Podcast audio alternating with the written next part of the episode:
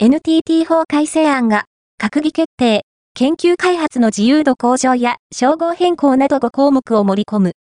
内閣は、3月1日、定例閣議において、日本電信電話株式会社等に関する法律 NTT 法の一部を改正する法律案を閣議決定した。同法律案は、現在開会中の第213回国会に、各法内閣提出の法律案として提出される。